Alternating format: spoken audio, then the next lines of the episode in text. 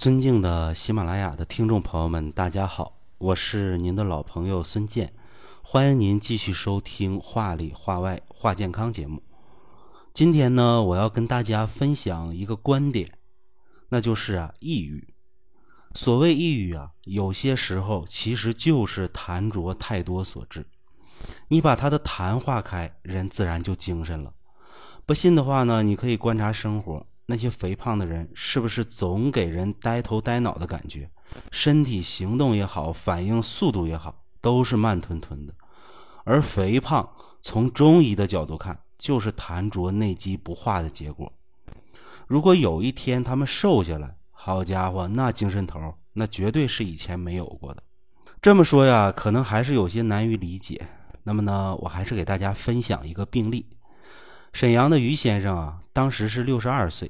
什么毛病呢？就是精神抑郁。于先生呢，身材偏胖，历来啊都喜静不喜动。发病以来啊，整天不说一句话，面无表情，大便干燥，食欲呢也一般。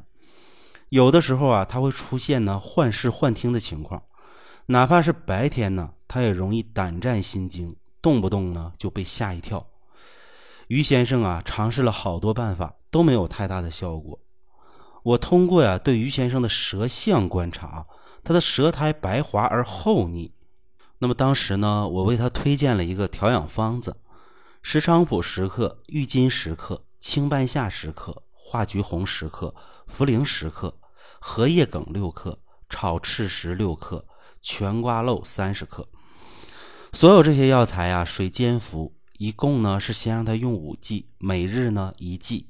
药材呢，先冷水浸泡十五分钟，首煎呢沸火后啊转文火煮三十分钟，二煎呢沸火后啊转文火煎二十分钟，两次水液相混合，总量为二百毫升左右，早晚分服。结果呀，在第二次和于先生沟通的时候，他在服用到第二剂的时候，心情啊就开始变得愉悦一点了，头脑反应速度呢感觉也比原来快一些了。那么服用到第四剂的时候啊，于先生觉得自己啊表情越来越丰富了，食欲呢也突然渐增了，但是呢整个人啊依然觉得心烦，夜里呢睡眠还是欠佳，舌苔啊依然白滑而厚腻。这时候呢，我在原方中啊又加入竹茹十克，继续啊让于先生喝五剂。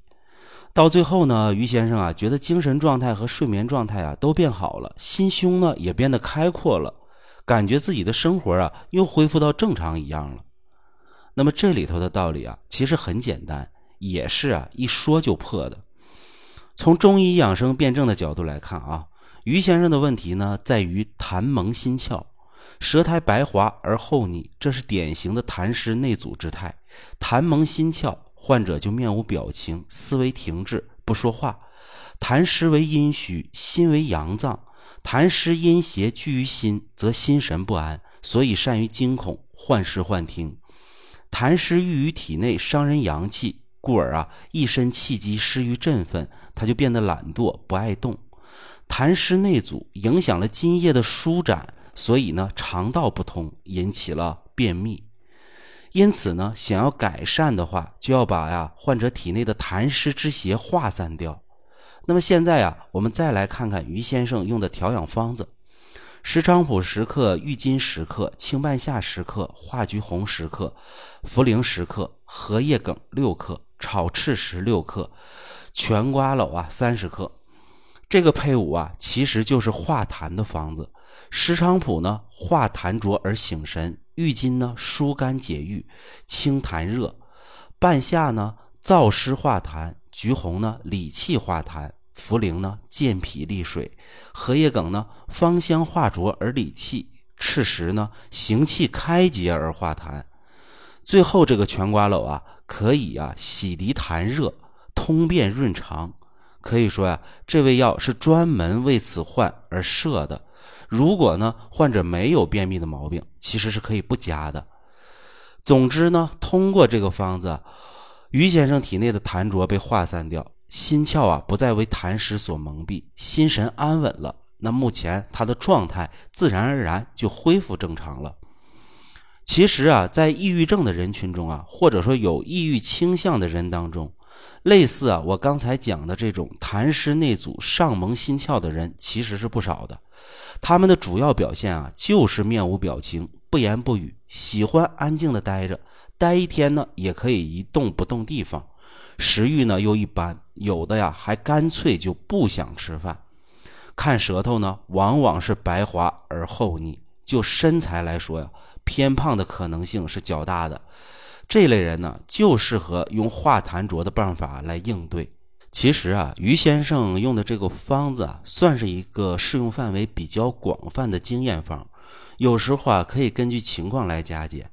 比如说大便干燥的，就加入全瓜蒌，像于先生一样；体内有郁热的，就加入栀子；那两肋胀痛的、爱生气的，就加入香附和柴胡。晚上睡觉特别不好的，就加入啊炒酸枣仁儿；心烦口干的呢，加入麦冬；全身乏力的呀，还可以加入党参。总而言之啊，对抑郁和痰浊之间的关系，我们应该把它搞清楚。这是用中医调养的视角啊来看待问题、看待世界的一个体现。想明白其中的来龙去脉，很多事儿啊就变得清楚了。比如说呢，运动可以让人开心，防止抑郁。为啥呢？现代医学认为啊，运动促进人体多巴胺的一个分泌。那中医看啊，就是运动促进了痰浊的运化，从而啊让气机运行顺畅了，心神不为痰浊所蒙蔽。所以你看，这是多有意思的一件事儿。那么好了，今天就抑郁的这个问题啊，就和大家聊到这里。平时呢，有抑郁倾向的人啊，或者身体痰湿比较重的人。以至于整个人长期郁闷不乐的人，我建议你啊，可以好好体会一下我刚才讲的思路。当然呢，能不用药就不用药，运动啊是最好的疗法，饮食也是最好的办法。多运动呢，痰浊自然就少了。适当的饮食调养啊，自然而然有些痰蒙也能化开。一旦用药呢，我建议你啊，根据专业人员的辩证指导下来进行，根据具体情况。做呢适当的一个加减。那么好的，今天的节目呢就为大家讲到这里。如果您有任何问题，可以随时在评论区留言，我会第一时间给您回复。下期节目我们再见。